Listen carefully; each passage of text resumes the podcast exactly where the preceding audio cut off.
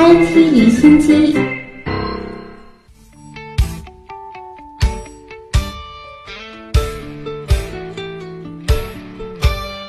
IT 离心机呢，首先来关注科技要闻。今天的七点三十分，承载着长征七号遥二运载火箭与天舟一号货运飞船组合体的活动发射平台驶出总装测试厂房，平稳行驶大约两点五小时之后呢，是垂直转运至发射区。后续啊，将在发射区开展天舟一号货运飞船与长征七号遥二运载火箭功能检查和联合测试工作。完成最终状态确认之后，火箭加注推进剂。计划四月二十号到二十四号择机发射。天舟一号是我国自主研制的首艘货运飞船，将与天宫二号空间实验室完成交会对接，实施推进剂在轨补加，突破和掌握推进剂在轨补加等关键技术。天舟一号还搭载了非牛顿引力实验等十余项应用载荷，将在轨开展空间科学及技术实验试验。垂直转运的顺利完成，标志着天舟一号飞行任务正式进入到发射阶段了。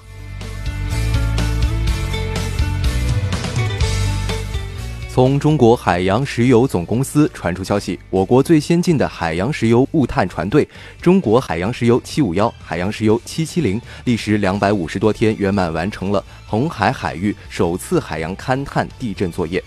据介绍呢，该项目的圆满完成，填补了我国在红海海域实施海洋油气勘探地震作业的空白，为我国专业技术装备走出去，开展“一带一路”国际能源领域合作提供了有力的保障。好，是现在转向 IT 产业。近日呢。科技新媒体《新经济一百人》发布《二零一七年创业投资趋势报告》。报告认为啊，时下异常火热的人工智能呢，正在成为泡沫不断酝酿的新领域。做出上述的判断，报告呢主要是基于两点：一呢是人工智能的前提不足。报告认为，人工智能的发展需要以大数据为基础，其前提是云计算，而云计算才刚刚起步，目前各类数据呢也并不充足。二呢是商业化滞后，人工智能概念虽然火爆，但目前并没有成熟的商业化场景。为此呢，报告预计，未来的两到三年，百分之九十五以上的人工智能创业公司将会倒闭，无法等到那人工智能真正春天的来临。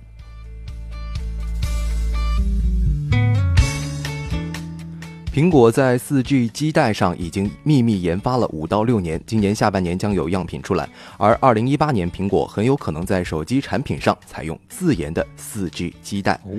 近日来呢，苹果与高通的十亿美元诉讼案，在高通的强力回击之下呢，引发了业界媒体的再一次热议和关注。有媒体分析表示呢，苹果与高通彻底翻脸的可能性并不大。iPhone 不太可能彻底绕开高通基带芯片，高通也不愿意丢掉最大的客户，这一层利益纽带决定了二者强强合作的必然性。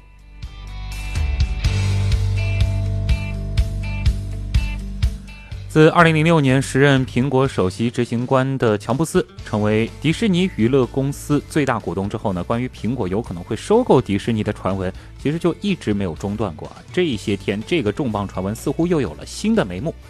根据加拿大皇家银行分析报告，苹果呢应该以两千亿美元收购迪士尼，具体交易呢为两千二百三十亿美元，其中呢包括百分之九的税率。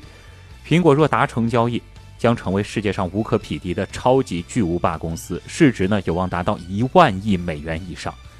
文章表示，苹果打算建立对抗 Netflix 的产品内容，凭借迪士尼的电视与电影版权纳入 iPhone、iPad、Mac 平台。此外呢，苹果可以将所有的科技产品和软件统一集成到迪士尼在世界各地的各种主题公园里。不知道大家留意到了没有？有关苹果的汽车项目已经有好几个月没有消息了。不过近日有媒体报道，苹果已经在加州获得了许可，可以在该州测试无人驾驶汽车。在爆出苹果研发自动驾驶技术的新闻两年之后呢，苹果的名字终于出现在了加州机动车管理局网站上的拥有无人驾驶汽车测试许可的公司名单之上。最新的进展表明呢，无论最终会不会开发自有品牌的电动车，苹果都在积极参与自动驾驶汽车的测试。日前呢，特斯拉的 CEO 马斯克在回答一位网友的提问时确认，公司呢将在今年的七月对外公布最终版的 Model 3，也就是说，未来上市时候的版本。虽然现在坊间不乏一些这款新车的路测谍照和视频，但是许多细节，诸如内饰、价格、续航里程呢，仍然还罩着一层神秘的面纱。此外呢，马斯克还在推特上披露啊，他们将在九月首次揭晓公司开发的另外一款车型。卡车啊，不过看起来呢，消费者起码要等上好几年的时间，才能够在市场上真正迎接它的到来。毕竟现在特斯拉还得先处理他们的 Model 3的量产。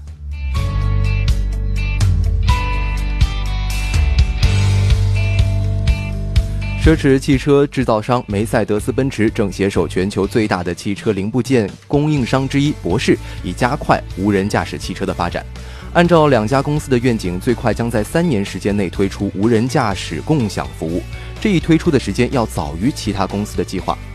福特汽车、宝马、通用汽车和谷歌母公司旗下的 Waymo 都计划在二零二一年前后发布此类服务。Uber 早已在匹兹堡部署了无人驾驶汽车，开始测试他们的服务。Uber 的无人驾驶汽车目前都由人类司机进行监控，他们在必要的时候能够控制无人驾驶汽车。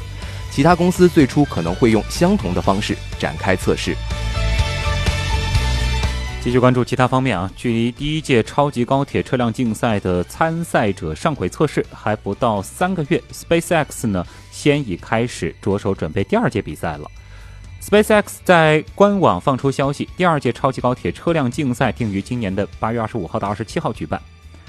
和首届比赛一样，第二届大赛呢是继续专注于超级高铁的设计和性能。根据主办方 SpaceX 在官网上的描述，速度将会成为新一届比赛的主要标准。参赛团队呢将会在彼此之间展开极速竞争。除了继续欢迎参加过首届比赛的团队继续改进其设计，第二届比赛呢同样对新的学生团队开放。目前呢已经有来自全世界的二十四支队伍报名参加了。